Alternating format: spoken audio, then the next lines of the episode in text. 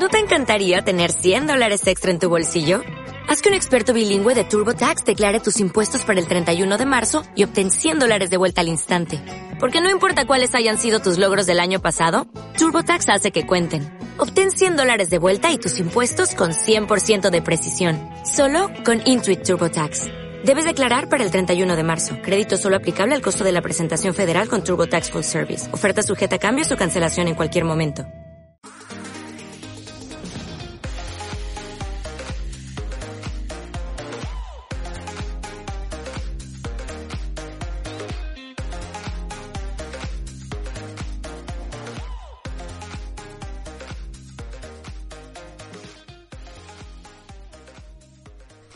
Chicos? Bienvenidos a este su podcast más sobre psicología, episodio número 30.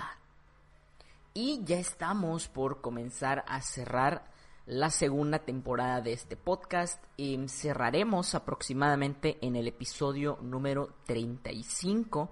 Que como ustedes saben, eh, me tomo un pequeño descanso de alrededor de un mes, mes y medio que a mí me sirve para preparar nuevos temas, el hacer un tanto diferente el podcast, el agregar otras secciones, que es algo que me encantaría comenzar a hacer y lo vamos a hacer desde el episodio del día de hoy.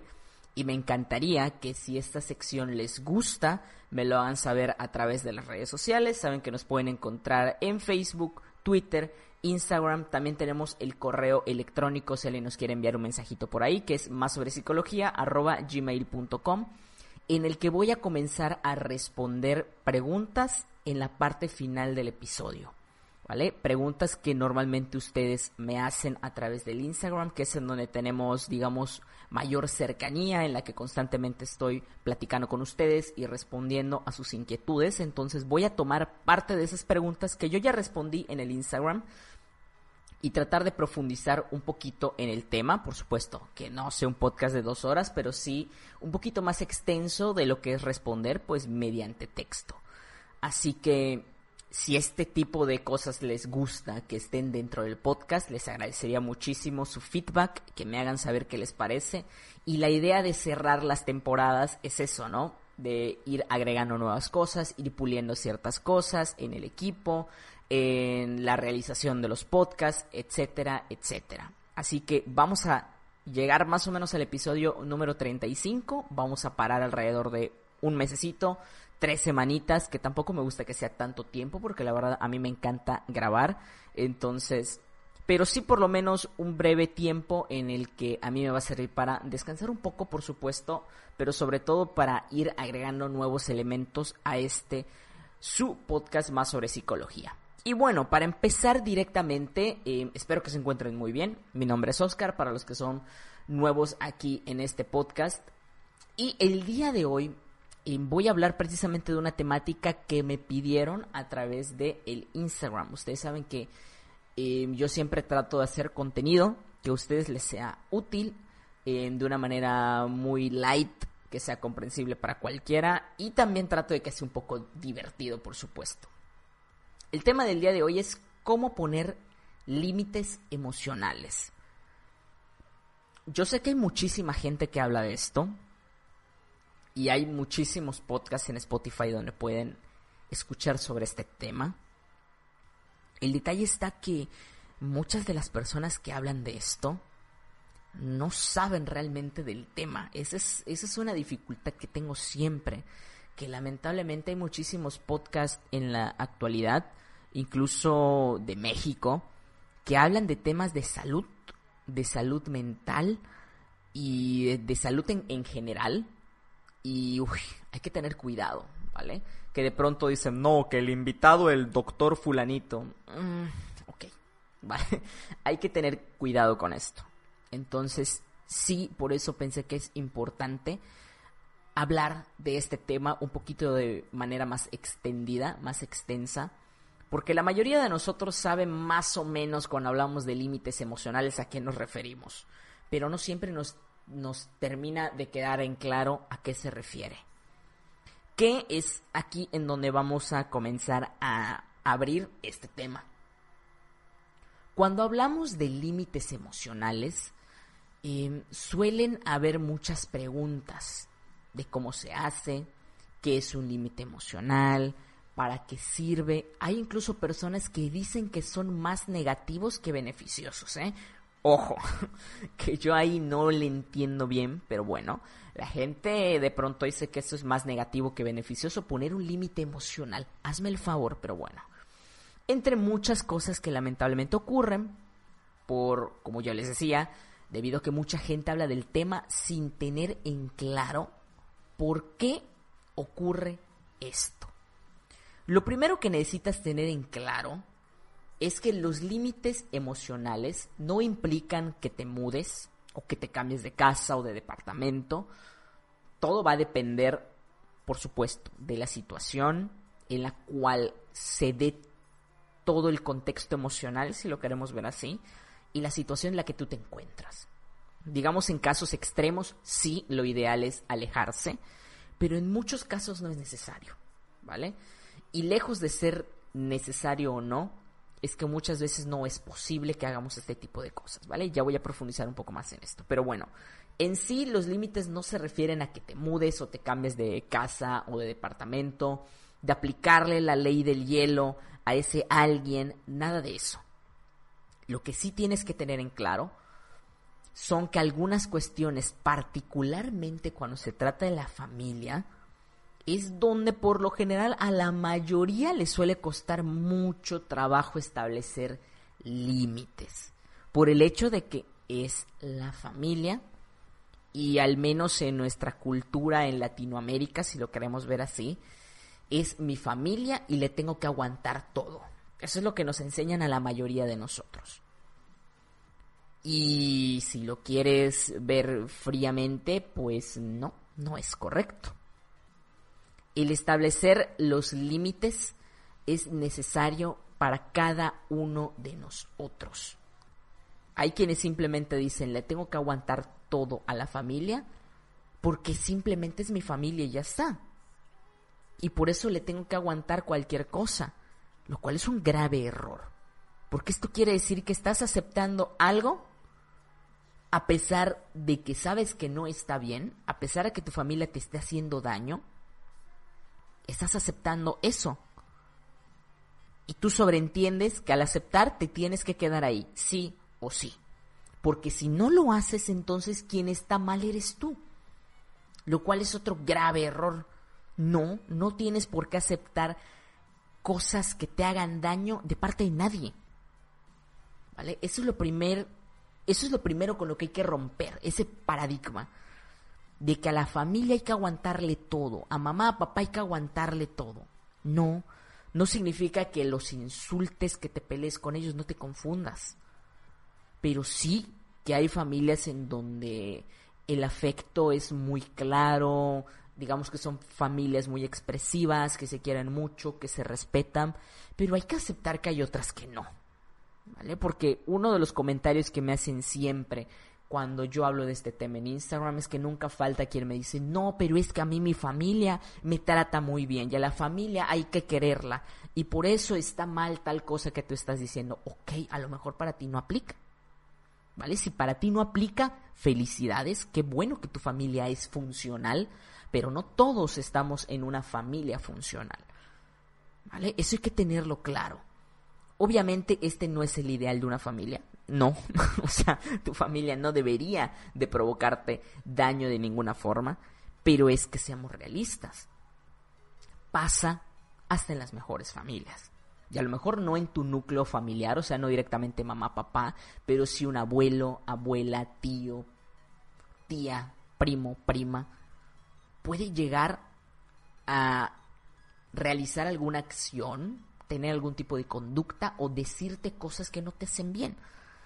Y la explicación que le damos a todo esto es que no, te tienes que aguantar porque es tu familia. Bueno, sácate eso de la cabeza. ¿Vale? Eso solamente te hace ver como una persona abnegada, ¿sabes? En la que tú estás por debajo de todo el mundo. ¿Vale? Es como las personas que le hablan de usted a su mamá o a su papá, ¿no? Ok, que yo entiendo que es por tema cultural, de respeto, pero es que, óyeme, le hablas de usted, tu persona de 40 años, o sea, o sea, todavía cuando son niños, bueno, por respeto. Y es que aún así yo estoy en contra de todo eso. ¿Vale? Pero eso es mi opinión muy personal. Eso ya es como ustedes lo prefieran, lo que sea más sano en su caso. Pero yo personalmente eh, soy de tratar a las personas de, ok, con respeto cuando recién las conozco. Pero ya una vez que tienes confianza con la persona, no le vas a hablar de usted, ¿vale? O sea, eso es solo por hacer un paréntesis de cómo de pronto esos temas culturales em, están muy arraigados en nosotros que los normalizamos. ¿No? O incluso, vean aquí, eh, que es un tema un tanto personal, pero que me encantaría el mencionarlo. No voy a mencionar el nombre de ninguna persona, pero bueno, en algún momento yo tuve una conocida con la que me llevaba bastante bien que su novio le hablaba de usted. Y estás hablando de que esa conocida mía tenía qué? ¿22 años? Más o menos la edad que yo tenía en ese entonces. Y le hablaba de usted. Entonces yo así de, ok. ¿Acaso tu novio es un señor como de 50 años? o sea, ¿qué me estás contando? Pero es de nuevo eso cultural que llevamos que lo normalizamos y lo aplicamos con todo el mundo y eso mismo aplica cuando hablamos de la familia, ¿no? De que hay que respetar a pesar de que te estén rompiendo la madre. o sea, a pesar de que te estén golpeando, insultando, tienes que respetar.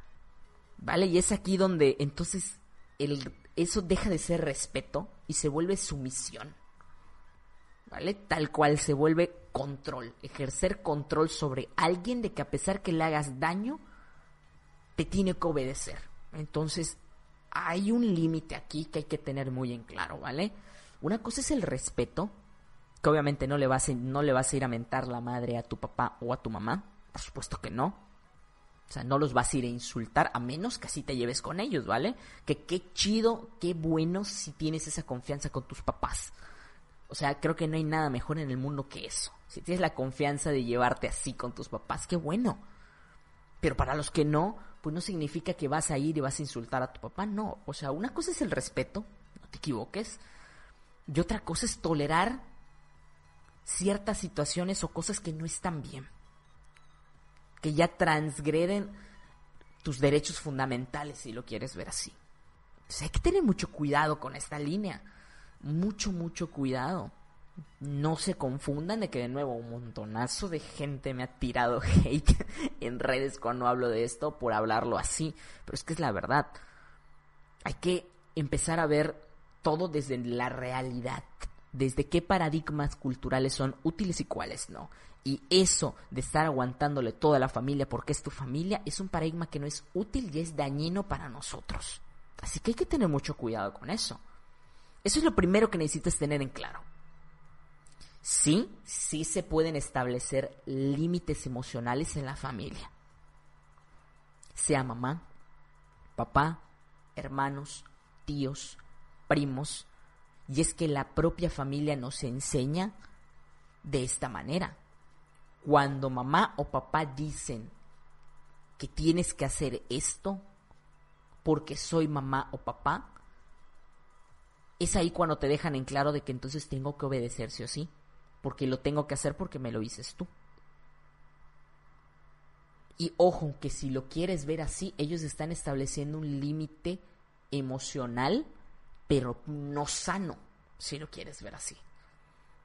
¿Por qué? Porque ellos están estableciendo ese límite para que tú no lo puedas cruzar y que ellos siempre tengan la autoridad por encima de ti. ¿Qué es un límite? Si lo quieres ver hasta cierto punto, podría ser emocional, pero muy perjudicial. O sea, para nada sano. Y aquí estamos hablando de límites emocionales sanos. ¿Vale? aprender cómo hacerlo de manera correcta y sacarnos algunos paradigmas de la cabeza. Y es ahí donde quiero que te des cuenta de diversos errores que hay en nuestra educación. Y yo sé que de pronto los papás, lo, lo he dicho siempre, no lo hacen con mala fe, no lo hacen a propósito muchos es que ellos así fueron educados en su infancia y pues lo que normalmente uno hace es emular lo que ve de otro modelo. Y así como tú vas a emular en un futuro esa educación si no reaprendes, pues ellos así lo aprendieron también. es simplemente, de nuevo, una manera de ejercer control sin dar opciones. Cuando papá, mamá te dice tienes que hacer esto porque yo te lo digo y se acabó. Esto te deja a ti como simplemente una persona que tiene que hacer caso y ya está. ¿Vale? Si bien no podemos cambiar a los demás, que esa es otra premisa básica que debemos de tener en cuenta siempre, no podemos cambiar absolutamente a nadie, sí podemos cambiar cómo recibimos la información por parte de los demás. Es decir, cómo filtras tú la información, cómo la interpretas, cómo te hace sentir y cómo te hace actuar esa información. Eso sí lo podemos hacer. Pero directamente hacer que cierta persona deje de emitir cierto tipo de información o comportamiento, no. Mira que te vas a frustrar demasiado y no va a servir absolutamente nada. Ahora, si tú te preguntas entonces, bueno, ya después de todo este choro, Oscar, ¿qué es un límite emocional? Bueno, si quieres establecer una definición de límite emocional, para hacerlo más claro, podríamos describirlo como lo siguiente. Es establecer una línea una frontera, una barrera, donde los demás no tengan el control de tus emociones. Y ese control emocional lo tengas tú. Digamos que es esa línea que protege tu integridad. Esa barrera o espacio que no permite que otros la atraviesen para hacerte daño. Vaya, es un límite de protección si lo quieres ver así. Donde no puede entrar nadie ni atravesarlo nadie que tú no se lo permitas. Donde el otro, o donde el, del otro lado de, de la línea, podríamos decir que se encuentra tu yo, la estructura de tu yo, tu integridad. Entonces, esa línea es la que debemos de tener en claro que todo mundo tiene pero muchas veces no somos conscientes que no debemos de cruzar la línea del otro, pero tampoco permitir que el otro cruce esa línea. Y es por eso que yo una de las cosas que digo siempre es no jodas a nadie, pero no dejes que te jodan a ti. O sea, una cosa es que tú vivas y dejes vivir, pero otra cosa es tolerar que alguien te esté jodiendo la vida y tú no hagas nada. o sea, no tendría mucho sentido ni mucha congruencia. Por eso yo siempre digo, no jodas, pero tampoco dejes que te jodan a ti. Es algo que hay que tener en cuenta y más o menos un límite, si lo quieres ver, funciona así. Es como que tu línea, la muestra que tú le haces a alguien y decirle, mira, esto yo tolero o permito, pero a partir de aquí, no. Entonces, no es complicado el entender que qué es o qué no es un límite emocional. Lo que pasa que, de nuevo, muchas personas te lo pintan como algo súper complicado y que requiere una serie de pasos todos extraños y que tienes que hacer esto y que estar en paz contigo, que con los demás. A ver, no. Un límite es eso. Es decir, tener tu zona de seguridad y saber manejar tu zona de seguridad. Es simplemente eso y sobre todo es un cambio de mentalidad en el sentido de tú poder interpretar correctamente las cosas y de quién viene. Que otros de los comentarios que me hacen seguido es que es imposible que no me afecte Oscar porque es mi papá o es mi, mi, mi mamá quien me provoca ese daño. Y yo lo entiendo, ¿vale? O sea, yo entiendo que si es mamá, que si es papá te afecte, yo lo entiendo, es normal. El detalle está que si bien eh, hasta cierto punto es normal que te afecte, pero es que no puedes permitir que te afecte todo el tiempo. Es decir, debe de haber un punto, un punto clave en el que tú comprendas que sea mamá, sea papá o sea quien sea, el que es dueño de sus emociones eres tú. El dejar de idealizar la figura de mamá, de papá, pensando que siempre va a estar ahí, que siempre va a estar de acuerdo contigo, que siempre te va a apoyar. No, eso es lo que a la gente le dificulta poner sus límites emocionales. Y mucha gente se queja y dice que el equivocado es el que habla de este tema y no, hijo mío, hija mía, no. Aquí el error está en que tú sigues esperando que mamá o papá sea una figura divina prácticamente. Que no se equivoque, que siempre te apoye, que siempre te demuestre afecto. No, hay que entender que hay familias que no funcionan así Y es por eso que uno tiene que establecer ese límite para que llegue el punto en el que sea quien sea que te lo diga, ok, que puede que de pronto quede ahí un leve sentimiento que es inevitable porque sabes que hasta cierto punto es tu mamá o, o, es tu papá y es el apego que tienes. Tampoco es sano como que romper cierto tipo de apegos en la medida en la que uno pueda resolver ciertas situaciones, ¿vale? Cuando no hay forma de resolver esas situaciones, pues sí, hay que romper con eso, sea quien sea. Sea quien sea, hay que romper con eso si no hay forma de encontrar una solución, porque no va a ser sano para ti a largo plazo. Y eso es algo que debes de tener en claro siempre. Y es aquí cuando entonces vemos la importancia de romper con un paradigma. Eso es clave que lo tengamos en cuenta. Por eso, un límite emocional aplica para todos. Es una mentira eso de que no aplica para la familia. Yo sé, una vez más, que puede doler lo que te dice mamá, papá, un hermano, un tío, un primo, si es muy apegado a ti, pero uno tiene que tomar las cosas de acuerdo a la situación, de acuerdo a quién viene y tú interpretar de cuándo lo que te está diciendo otra persona es de valor o no. No importa quién sea. Eso es algo que, eso es algo que debes de tener en claro siempre. De que tu integridad es tu integridad y punto. Eso es lo primero que debes de tener en claro. Incluso hay psicólogos que he visto que dicen en redes donde no, no, no, es que esto es egoísmo. No, no, no, no te confundas. Necesitas ir a terapia, señor psicólogo. No te confundas. Hay que ver las cosas con racionalidad. Aquí no, no hay tonterías de que le vas a aguantar cosas porque es fulanito fulanita. Si te está haciendo daño, te está haciendo daño y punto. Y aquí no hay que permitir que nadie te haga daño y ya está. Ojo, no significa aquí de que te vas a enojar con la persona, de que la vas a odiar, no.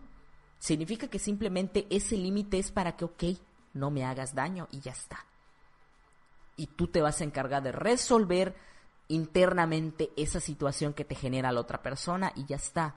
No vas a generar una pelea, no le vas a reclamar a nadie, si es necesario, en ocasiones incluso, yo lo digo siempre, si necesitas ir a terapia, ve a terapia.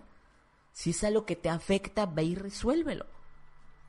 Pero tampoco te creas todo lo que dicen incluso profesionales, es por eso que yo les digo, y no porque yo sea, no, bueno, eh, Oscar, el gran psicólogo, no, no, no. Sino que desde mi corriente, desde lo que yo he aprendido de mi corriente, te estoy hablando de mi perspectiva de salud. ¿Vale? Yo sé que hay a quienes les gusta más, a quienes les gusta menos, a quienes les gustan los psicólogos humanistas al mil, donde no tienes que acercarte con mamá y con papá para resolverlo, para intentar que todo funcione, que siempre el amor prevalezca. Mira, que te digo algo. Si hay forma de arreglarlo, perfecto. Y qué bueno que lo arregles y que se solucione. Pero si estás hablando de un papá o de una mamá que ha maltratado a sus hijos todo el tiempo, dime tú si acercarte a ellos a hablar, a intentar resolverlo o pedirles que vayan a terapia te va a funcionar. O sea, ¿en qué cabeza entra eso? No tiene ningún sentido. Y es por eso que les digo, mucho cuidado con esas cosas. Incluso a veces es perjudicial el tratar de arreglar algo con ciertas personas. Porque si esta persona se pone mal, o imagínate que es una persona violenta, como lo que decía Bárbara de Regil, ¿no? Que no es por seguir haciéndole fama, pero es que de pronto cada tontería que la gente dice, que aquí afortunadamente no es una profesional de, la salud mental, sino que de verdad, uff, le hubiera llovido peor. Afortunadamente no lo es, es una persona X hablando de un tema que desconoce eso de acércate y dile no me hagas daño es una estupidez. Y es por eso que yo les digo, mucho cuidado con esto. Por eso es mejor marcar tu límite, resolver tus cosas tú antes que provocarte más daño. Y hago este paréntesis muy grande porque esta es la principal razón por la cual las personas dicen que son perjudiciales los límites emocionales porque chocan con sus creencias chocan con lo que ellos piensan, con lo que les han enseñado, no son capaces de hacer este giro. Y prefieren seguir ahí que les haga daño a todo el mundo. Pero bueno, esto es clave que lo tengas en cuenta. Esto es un límite emocional, es tener tu zona de seguridad y ya está. Esa zona donde solamente pueden entrar aquellas personas que tú les permitas que así sea. Piénsalo como una frontera en el mundo, donde antes de cruzar necesitas hacer una serie de trámites, ¿eh? No es así como que, no, pues me voy a Estados Unidos y ya te vas caminando, ¿no? Pues no. hay que hacer una serie de trámites para poder cruzar al otro lado. No es un sitio en el que puedes ir y venir como si nada, cuando te dé tu gana, por decirlo de alguna manera. De esa misma manera puedes ver los límites emocionales. Es establecer medidas para evitar que otros dañen tu integridad. Sencillo. Tan fácil como eso, sea quien sea. Los límites no se hicieron por capricho no se hicieron para que el de al lado se enoje. Para que el de al lado se encabrone y diga, pinche mamón. No, no está hecho para eso. Dime como quieras, pero es que si me estás haciendo daño, vete al carajo. Y ya está. No necesito a nadie cerca que me haga daño. Así de fácil. Y tienes que aprender a vivir de esa manera. Porque muchos de los problemas que tenemos es por tolerar cosas que no tenemos que tolerar. Eso también lo debes de tener en claro. Por una carencia de límites emocionales, por no saber decir hasta aquí ya no te permito más. Esos límites emocionales nos permiten darle orden a nuestra vida. Nos permiten establecer relaciones sanas. En la medida en la que nosotros respetemos también el límite de los demás. Y por supuesto que los demás respeten el nuestro. Es decir, respeta a los demás y los demás deberían de respetarte también. Una vez más, no jodas a nadie, pero no dejes que te jodan. Tan sencillo como eso. Entender que los límites emocionales son tan naturales y dejarlos de ver como algo súper complicado, definitivamente es lo que va a facilitar que comiences a utilizarlos. Y te pondré un ejemplo de límites que todos tenemos como preestablecidos. No insultar a otros, Ninguno de nosotros va con un maestro de la escuela o con tu jefe en el trabajo a insultarlo, ¿no? Llegas un día y nada, pito. Pues no, ¿verdad? o sea, no llegas un día y te pones a insultarlo. No. No puedes ir por el mundo insultando a la gente como te dé la gana. Tenemos en claro que eso no se hace o que no lo debemos de hacer al menos con ciertas personas. De nuevo, si es tu amigo de confianza, tu amiga de confianza, pues muy probablemente lo hagas, ¿no? Como que a ver, ¿qué pasa, Garanalga? Pues sí, ¿no? Pero es que hay ciertos límites que no podemos cruzar con ciertas personas, ¿vale? Es algo similar. Digamos que tus amigos, mamá, papá, saben que así como tú no debes de llegar a insultarlos, ellos no deben de llegar a insultarte a ti. De nuevo, no por ser mamá o papá tiene el derecho a insultarte y a golpearte. No. No. Eso hay que tenerlo claro. Pero por supuesto, no todos tenemos en claro estos límites, que de nuevo, este podríamos decir que es un límite implícito, ¿no? Que la mayoría de nosotros realiza, pero no necesariamente siendo consciente que es un límite emocional. Si lo quieres ver así. Ahora, ¿Qué ocurre si no ponemos límites emocionales? Mira, permitir que cualquiera, sea quien sea, nos lastime verbalmente o hasta físicamente, en ocasiones es debido a nuestro error por no delimitar nuestra línea. Es decir, en el no establecer un límite emocional es permitirle a cualquiera transgredir nuestros derechos fundamentales. Tan sencillo como eso. Esa es la repercusión de no establecer un límite emocional claro. Que cualquiera puede venir a tratarnos como se les dé la gana y tú bien, gracias, ¿eh? Y tú así de, ah, gracias por insultarme. gracias, ¿eh? Tenía tiempo que no me insultaban así. Entonces hay que tener muy en claro esto. Ciertas acciones no hay que tolerarlas de otros chicos, de verdad. por su salud mental y física. Ahora, ¿por dónde empezar para establecer mis límites emocionales? Bueno, muchísimas veces me han preguntado, ¿cómo establezco un límite? ¿Por qué es tan difícil de pronto el hacer esto? Bueno, por algunas de las cosas de las que ya hablamos, pero sobre todo, y por eso lo voy a recalcar en este punto otra vez, nos es difícil poner un límite emocional porque tenemos siempre a los demás por encima de nosotros. Nos han educado de esa manera. Muchos me dicen es que no puedo, me lastima lo que dice mi familia. Empecemos por ahí. Simplemente bájalos de la nube en la cual tienes a tu familia. O sea, te está insultando, te está lastimando, pero es la mejor familia del mundo, ¿no? ¿Congruencia? ¿Ves a qué me refiero? No se trata de, de comportarse mal con los demás, de insultarlos, de odiarlos, no. Es entender darte cuenta de tu realidad. Bájalos de la nube, te están tratando mal. Entonces, ¿qué hay que hacer? ¿Quedarse ahí? Opción 1. Opción 2, poner un límite. Opción 3, no sé qué hacer, ¿no? hay que tener en claro esto. Esa es la razón por la cual no puedes establecer un límite. Porque tienes a los demás siempre arriba de ti. Sí, es tu familia, quiérela, ámala, está bien, no te digo que no, pero no permitas que te hagan daño. Eso es algo que hay que tener en claro siempre. Yo sé que muchas veces estas cosas duelen. Sobre todo porque son de personas que queremos mucho, de personas cercanas.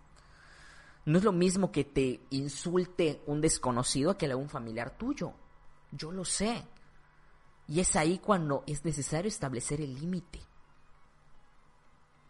Pero el principal problema es nuestra mentalidad y es por donde tenemos que empezar para poder establecer un límite. El cambiar cómo vemos a los demás.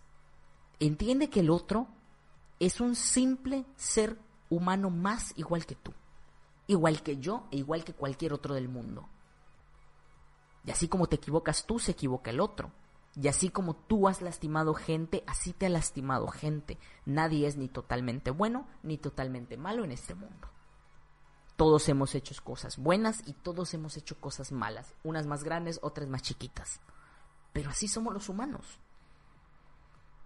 Entonces, quita la expectativa, bájalos de la nube y vas a ver que va a ser muy sencillo establecer ese límite emocional. Y es ahí donde está tu primer límite emocional. El hacerle saber primeramente que esas palabras te están lastimando. Que no te gusta que te traten de esa manera. Y el segundo límite es ser totalmente sincero contigo y tomar una decisión de qué hacer en ese momento. Es tener claro esa premisa. De nuevo, dependiendo de la situación. Digamos que es una persona que siempre te dice que eres un inútil. Bueno, la próxima vez que te lo diga, no te tienes que pelear con esa persona. Es tan sencillo como que le digas, mira, ¿sabes qué? Yo creo que hay mejores formas de arreglar una situación problemática, un problema, que llamándome inútil. Cuando tengas una verdadera solución, hablamos. Mientras no tengas una solución y solo quieras venir a desquitar tu enojo y tu frustración conmigo, vaya gracias, ¿eh? Que tengo otras cosas que hacer más que escuchar. Más que escuchar cosas que no tienen sentido. Y ya está. Y no tienes que hablar ni pelearte con nadie, ni nada más. Fuiste claro, sincero y asertivo si lo quieres ver así. No tengo por qué escuchar que te desahogues conmigo. Y menos cuando me estás haciendo daño. Y ya está. Ahora, si tú eres de los que no, es que sí soy un inútil, sí soy una basura, pues entonces la tienes complicada. Porque ahí lo que no te deja poner tu límite es que tienes un problema de autoestima. ¿Vale? Y eso está combinado de distintas maneras y por eso no lo puedes hacer. Ahora yo te pregunto, cuando alguien te dice que eres un inútil, ¿lo eres? Sé que esto te lo dicen tus papás y las maestras de la escuela, ¿no? ¿Lo eres? Lo serás si crees que es así. Eso es lo primero que debes de, de tener claro. Si tú crees que es así, si tú te crees que eres un inútil, vas a ser un inútil porque tú te lo estás adjudicando. Si, en tú, si tú entiendes que eso es una palabra que dice otra persona, que está cargada de su historia personal, de su forma de pensar, y que no implica que sea una realidad en tu vida, puedes establecer un mejor límite e incluso no sentirte mal. Diferencia sutil, pero significativa. ¿Quién es esa persona para declarar que tú eres un inútil? ¿Quién es? ¿Es dueño de la verdad? No, la verdad es subjetiva. El límite está en no tomar como verdad lo que otros digan. Y mucho menos sentarse a escuchar cómo hablan cosas terribles en tu cara. O sea, esta persona que te dice que eres un inútil. O sea, tú sentado escuchando cómo te dice que eres un inútil, un bueno para nada, que eres un idiota, que eres un pendejo. Y todas las palabras que tú quieras decir. Y tú sentado así como que, ay, güey. No, pues sí la cago, ¿no? Uy, sí, que hijo de la chingada soy, no jodas. ¿Eso vas a hacer? O sea, ahí no estás estableciendo ningún límite. Es muy diferente que le digas, mira, ¿sabes qué? Cuando te relajes, platicamos. Cuando te relajes y puedas hablarme asertivamente, platicamos, ¿vale? Que ahora no tengo por qué quedarme a escuchar estas cosas que tú estás diciendo. No tengo por qué quedarme. Y ya está. Establecido tu límite. Entonces, simplemente es cuestión de cambiar muchos aspectos de nuestra mentalidad para que sea más sencillo. Si no cambias esos aspectos de tu mentalidad, mira que por más que yo te diga en el episodio, va a ser muy complicado que lo puedas hacer. De nuevo, ¿es posible el cambiar lo que otros dicen? No, no podemos cambiar lo que otros dicen. Sí podemos cambiar nuestra forma de interpretar lo que otros dicen. No podemos cambiar el cómo nos tratan, el cómo nos hablan, pero sí cambiar cómo afrontamos eso que los otros hacen. Eso sí lo podemos hacer. Cómo reaccionamos ante ello. Si tu reacción es darles la razón, bueno, pues entonces el, problema es ese. no estás estableciendo un límite. Estás tomando como verdad todo lo que ellos dicen que es verdad. Entonces, eso es lo primero que debemos de tener en claro. Ahora vamos a pasar directamente a los puntos para comenzar a establecer esos límites emocionales. Punto número uno, y ya veníamos hablando de eso, trabaja en tu conducta y en tu mentalidad. Para poder trabajar en establecer tus límites necesitas trabajar primero en qué haces cuando alguien te pasa tres veces por encima. ¿Qué haces? ¿Solo te quedas a seguir repitiéndote sus mismas palabras en la cabeza? A seguir, sí, soy un inútil, soy un inútil, soy un inútil, soy un inútil, soy un inútil. Lloras lamentándote porque sí eres un inútil y eres un bueno para nada. Y que el otro tiene toda la razón para tratarte así déjame decirte que si haces eso tienes un problema de autoestima bastante severo. Y tienes que trabajar mucho en ti. Y de verdad si estás pasando por esto, deseo que pronto puedas salir adelante y pronto puedas recibir ayuda para salir de ahí. Pero eso es lo primero que uno tiene que trabajar para poder establecer límites emocionales. No tomarte como verdad lo que otros dicen de ti. ¿Quién es esa persona para decir que tú eres algo o no lo eres. Necesitas primero darte cuenta de que nadie, absolutamente nadie, tiene el mínimo derecho de lastimarte. De ninguna manera, ni física ni emocionalmente. Por lo que es necesario que tu segundo paso sea accionar. ¿Qué vas a hacer después de darte cuenta de esto? Necesitas primero trabajar en tu conducta y en tu mentalidad. ¿Qué cosas haces cuando la gente no te trata bien? ¿Qué piensas cuando la gente no te trata bien? ¿Qué haces cuando esas personas no te tratan bien? Y después hacer algo diferente a lo que normalmente haces. Eso es lo primero. Hay un paréntesis aquí. Sí es necesario reconocer que muchas veces el establecer un límite requiere de algunas cosas. Este es un paréntesis muy importante. Imaginemos que eres menor de edad, con una familia un tanto disfuncional, donde constantemente recibes agresiones por parte de mamá, papá, hermanos mayores, etc. Ya sea física o emocional. Establecer un límite ahí es muy complicado. Al contrario, le podría generar más estrés al adolescente, porque ¿qué puede hacer un adolescente ahí? No puede ir de nuevo con un papá maltratador a decirle, no sabes qué papá, ahora que me estás insultando no te voy a escuchar, me voy. No, porque si es un padre maltratador, no, bueno, lo va a agarrar de la camisa y ya ni te cuento. Hay que tener muy en claro en qué contexto funcionan estas cosas. Muy en claro en qué contexto puede funcionar. No puede aplicar para todos por igual. Tienes que aprender a reconocer las situaciones en las cuales puedes establecer ese límite claro para mejorar tu salud mental y cuando el querer establecer este límite también puede llegar a ser perjudicial. Eso lo debes de tener muy en claro siempre. Error que de nuevo cometió la señorita de Regil. Al hablar como si fuera tan sencillo como decirle a alguien, oye, alto, deja de pegarme. Y te va a dejar de pegar, ¿no? o sea, hazme el favor.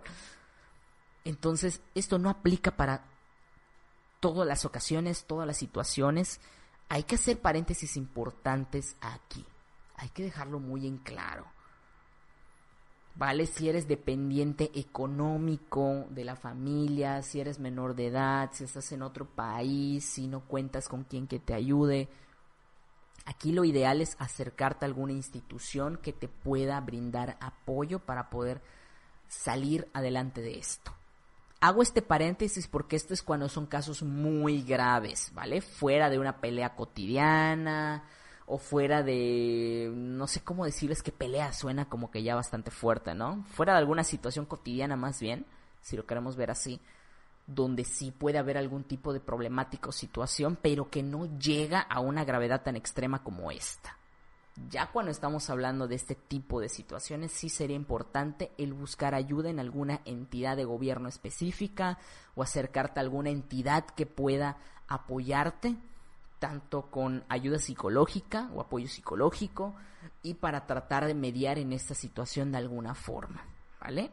Luego del paréntesis, importante, y yo creo que es una de las cosas más importantes que deben de llevarse de este episodio, luego de este paréntesis, y de haber aclarado lo anterior, em, tú, adulto funcional, ojo, tú adulto funcional, con situaciones cotidianas de la vida, no tienes ningún pretexto para establecer límites emocionales, para no establecer límites emocionales.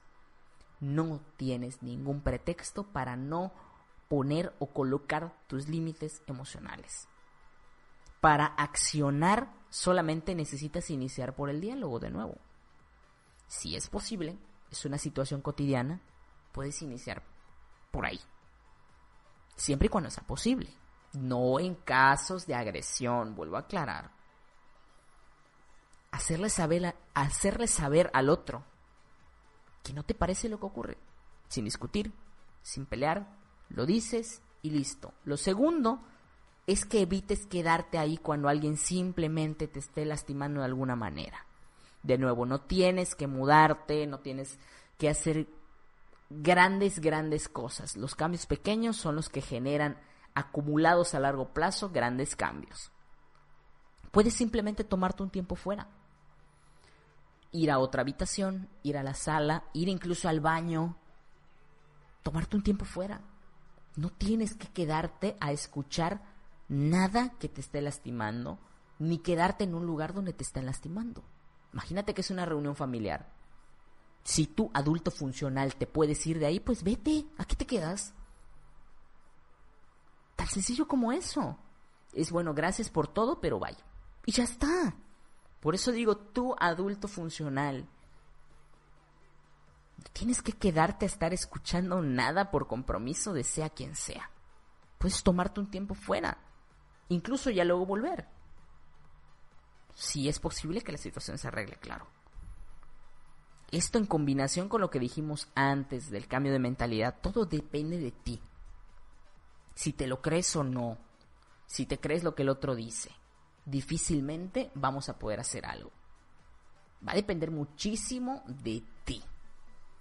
Ahora, segundo punto importante, mira con atención dónde necesitas poner límites.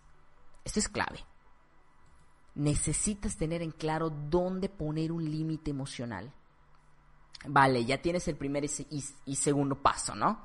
Con lo anterior puedes iniciar a establecer un límite emocional, pero lo importante será mirar en dónde o con quién colocar esos límites emocionales. Si con los amigos, con la familia, en el trabajo, con qué personas en específico. Digamos que en tu grupo de amigos siempre hay el que intenta ser sarcástico, pero abusa de ello. Bueno, ahí es donde es necesario colocar tu límite. Y no significa necesariamente que dejes de asistir a las reuniones, a menos que de verdad sea necesario. No significa tampoco que vayas y le digas, oye, me lastima lo que dices. Con esas personas no funciona así. Funciona más como en el caso de los bullying, ¿no? O de los bullers, o no sé cómo se les, se les denomina específicamente. Es una buena pregunta. Donde el que te importe poco lo que digan incluso reírte con ellos de un tema específico funciona mejor, funciona mucho mejor que pelearte con ellos o discutir con ellos o querer dialogar o establecer algo con ellos. Funciona mucho mejor. Y esa es una buena forma de establecer un límite. Donde, jajaja, gracias, pero prefiero a lo mejor no quedarme en este tipo de reuniones. El intentar delimitar si de pronto ya es una situación grave esto. El intentar hablar posteriormente con esta persona, no cuando está alcoholizado, por supuesto, no lo hagan. No lo hagan posteriormente, no en ese momento. ¿eh? Posteriormente, si pudieras probar con intentar el diálogo decirle, oye, ¿sabes qué? La vez pasada, como que te excediste conmigo, ¿vale? Somos amigos y lo que tú quieras, pero oye, hay cosas que yo creo que es mejor no decir o no hacer. Y ya está. Ya si esto es muy frecuente, muy seguido, es muy perjudicial, pues obviamente evitar tener contacto con estas personas es lo ideal. En la medida de lo posible, claro. ¿A qué me refiero? Imagina que en la situación anterior ocurre cuando ese amigo está alcoholizado. O sea, imagínate la escena. Puede ser incluso muy perjudicial para ambos, ¿eh? Específicamente se comporta de esa manera, de nuevo, cuando está alcoholizado cuál sería tu límite. Yo creo que lo ideal sería incluso irte de una fiesta, si es necesario. A quedarte sentado escuchando cómo alguien te está destrozando, yo creo que muy buena idea no es, ¿eh? O asistir a planes donde a lo mejor no involucre que esta persona se alcoholice, es una buena idea. O donde esta persona incluso de pronto no asista. Es por eso que yo me refiero, hay que ser muy específico cuando hablamos de esto. Hay que tener muy en claro con quién sí, con quién no establecer un límite y el por qué. Recuerda que si tú te expones a este tipo de situaciones, pues entonces tú estás permitiendo hasta cierto punto el correr ciertos riesgos. Y recuerda que aquí la clave está en cuidarte el no marcar un límite igual puede ser bastante perjudicial, sobre todo si hablamos de cosas que se relacionan con alcohol. Hay que tener mucho cuidado. Entonces sí hay que encontrar la mejor forma de establecer ese límite dependiendo de con quién necesitas establecer ese límite. Por eso lo primero que debes de tener en claro es, bueno, con quién necesito establecer ese límite. Otro punto súper importante está en aprender a decir no esta es otra clave importante en el establecimiento de los límites. Es básico aprender a decir no. Por lo general, este tema es un poco problemático. ¿Vale? Sobre todo cuando de pronto se relaciona con la autoestima. Suele ser complicado hacer el cambio. Puede ser bastante difícil el generar un cambio Porque en automático las personas que tienen una autoestima baja piensan que por decir no, no los van a aceptar, y los van a querer menos o puede generar rechazo por parte de los demás hacia él. La dificultad está ahí porque los manipuladores emocionales hacen que todavía eso se sienta peor. Porque si no solamente tú ya lo estás pensando, ellos te hacen sentir en ese momento de esa forma. Que si dices que no, uy, es porque buena persona no eres. Te hacen dudar de ti mismo ante la respuesta no. Y por eso terminas cediendo. Porque terminan haciéndote sentir como si siempre deberías de decir sí. O siempre debieras de decir sí. Y no, normaliza el aprender a decir no, si no quieres, si no tienes ganas. Es sano decir no gracias. Ya está. Tan sencillo como eso. Es lo siento, pero pues no gracias. Disculpa, no gracias. O simplemente no. Ahora mismo no quiero. Ahora mismo no me parece. Ahora mismo no estoy de acuerdo. Tal vez después. Entonces, esa es una de las premisas básicas también para establecer límites. Que hay gente que es muy inteligente para aprovecharse de esto, sobre todo si sabe que nosotros no ponemos límites. Aprovechan a siempre ir contigo para algo. Entonces, es clave que tengamos en cuenta esto. Apartado número 4, punto número 4, como le quieran llamar, como mejor les parezca. Eh, si la persona no establece un límite es muchas veces porque se sienten culpables por establecer ese límite. Ojo con este punto número 4. No te sientas culpable. Muchas veces las personas después de establecer el límite dicen, no, pues es que a pesar mínimo de antes, aunque me trataba mal, pero convivíamos, ¿eh? Y ahora ya ni eso. Entonces empiezan a sentirse culpables por ponerse en primer lugar. Porque piensan que está mal. Y no, no está mal. Eso tenlo claro. Los límites emocionales los establecemos algunos de manera muy natural. Y sí son necesarios en nuestra vida, debido a que muchas personas están acostumbradas a ser transgresoras, es decir, a hacerle a hacer o hacerle cosas a los demás sin medir consecuencias. De si lastiman o no a otros. Hay personas que están acostumbradas a eso. Y es por ello que necesitas poner límites, porque nunca sabes dónde puede surgir una situación negativa.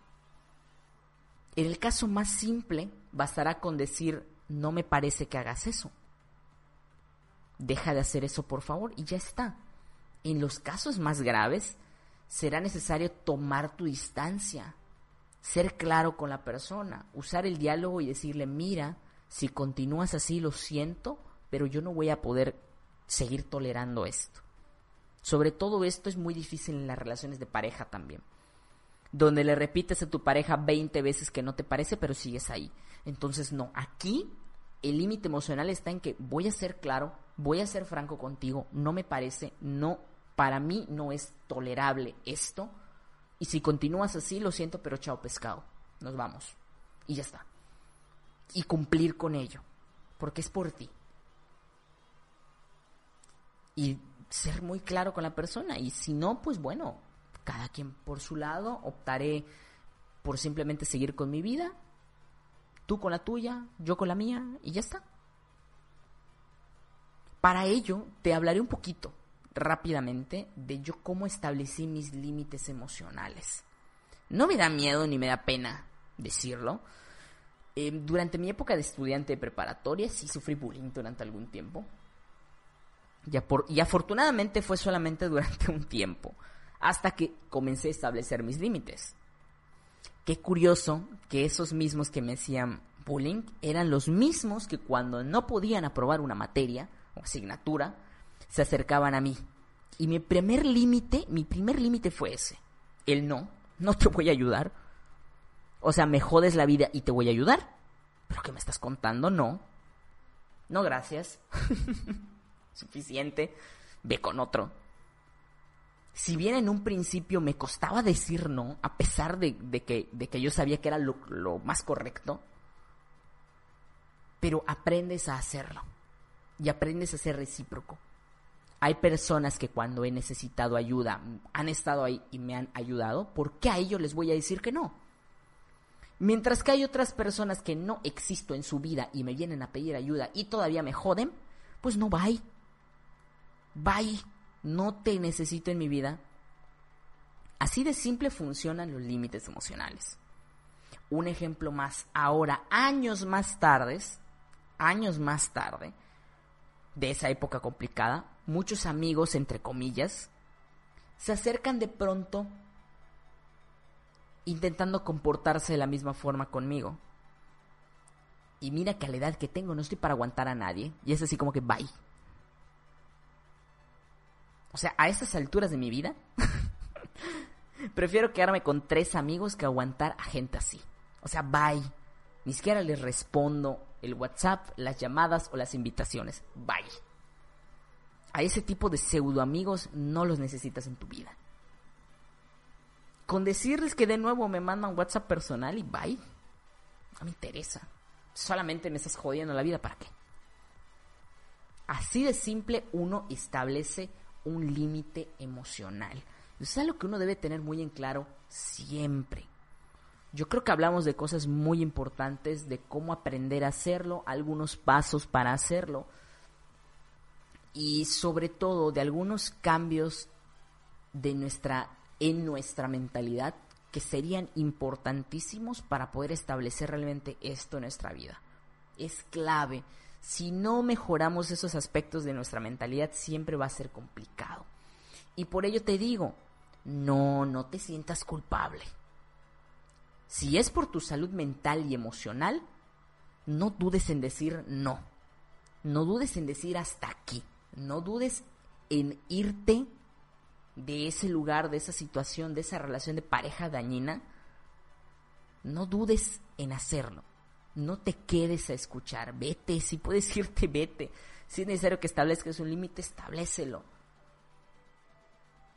No es egoísmo. Es salud mental. Punto. No necesitas absolutamente nada más que estar bien contigo y estar bien con la gente que es recíproca contigo. Y ya está. Así que hay que sacarse de la cabeza eso de que la familia, de que los amigos, de que ciertas personas, no, no, no. Los límites emocionales no funcionan si tú te quedas pensando que es necesario aguantarle a la gente muchas cosas. Las cosas no funcionan de esa manera.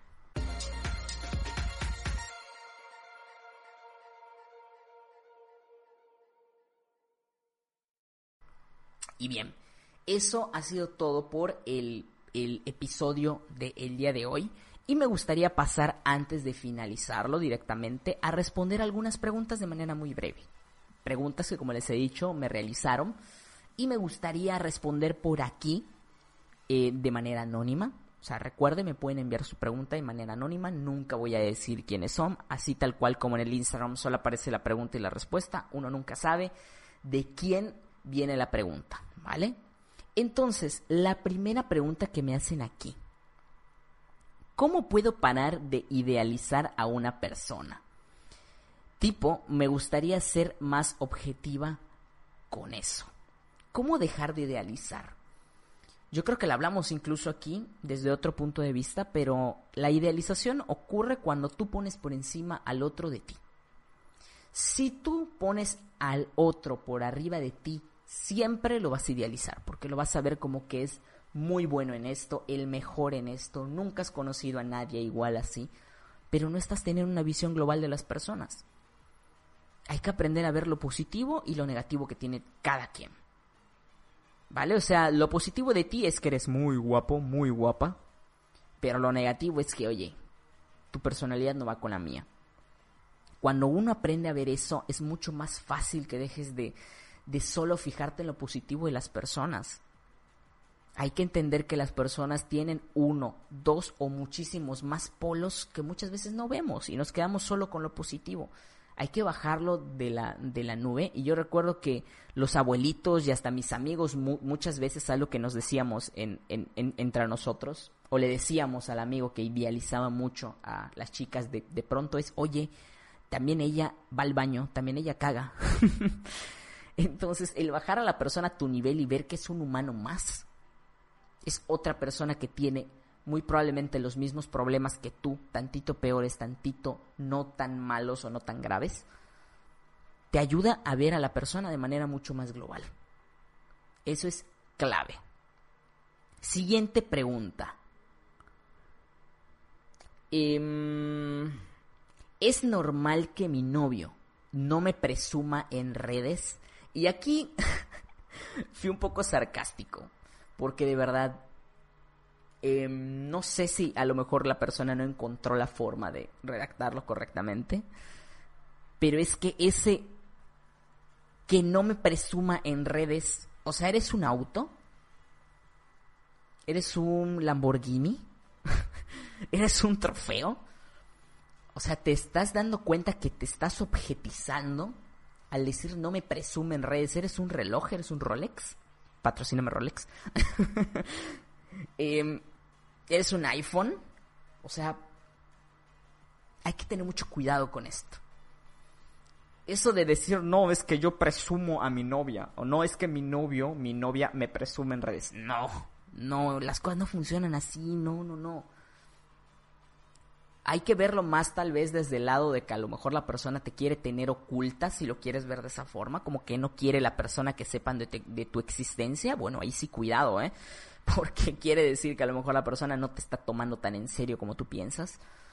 Pero tampoco significa que va a compartir 20.000 fotos en redes contigo, porque hay personas que yo conozco que tienen relaciones sanas también, totalmente sanas, de muchísimo tiempo, y no les gusta compartir de su vida en redes sociales, y es respetable.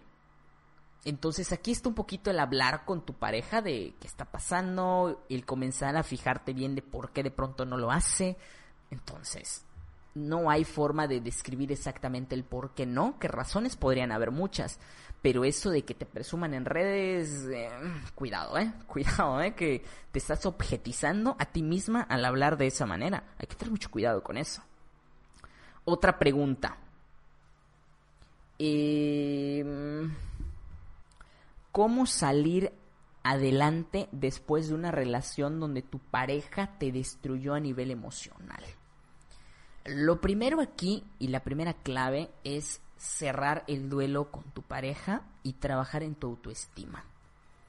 Que si de verdad esa persona te lastimó de gravedad, más allá de lo que yo te pueda decir aquí, o más allá de que te recomiendo un libro, o escuchar algunos de los podcasts específicos que tenemos aquí, te recomendaría acudir a terapia psicológica, porque necesitas de un proceso.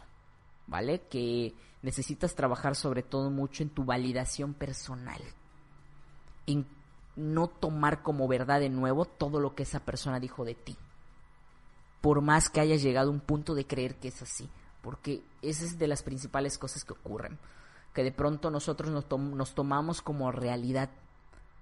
Y a lo largo del tiempo, a lo largo de los meses, años o el tiempo que, haya, que hayas durado con, con tu pareja, asumes que es así y lo tomas como parte de tu identidad.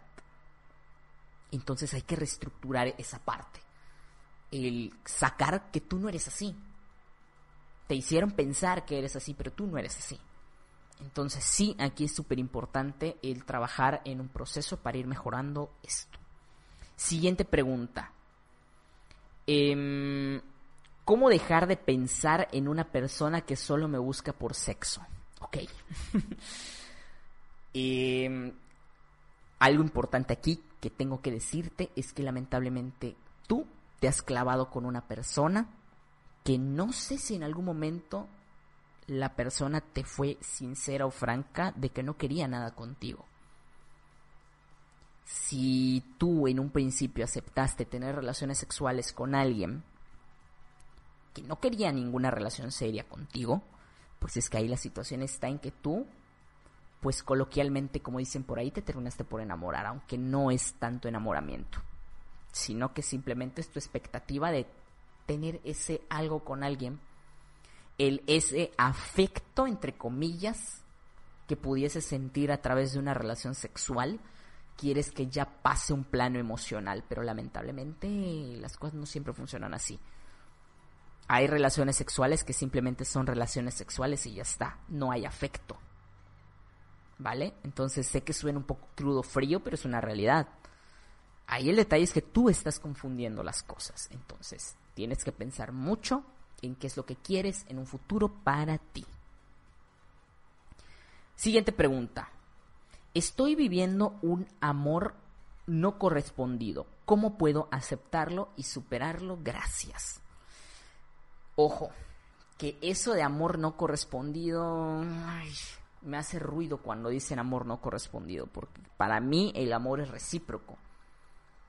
Más bien un interés no correspondido, una relación no correspondida y de nuevo el problema es que idealizaste a la persona.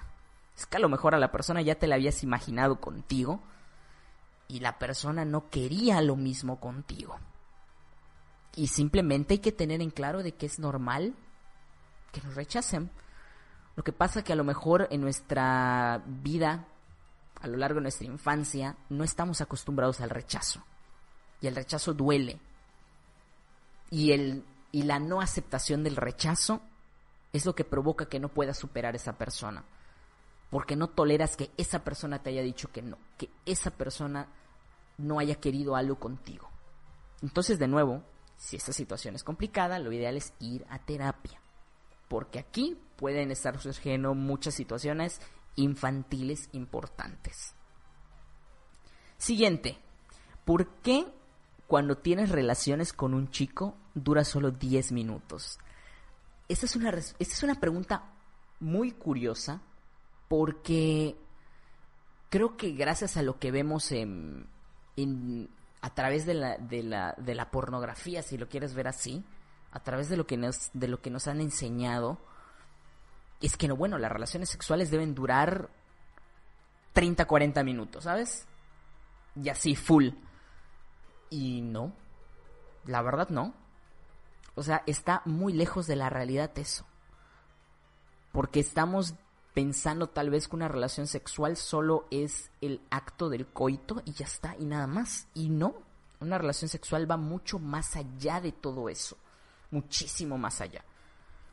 Entonces, pero tampoco es para que dure dos horas, ¿eh?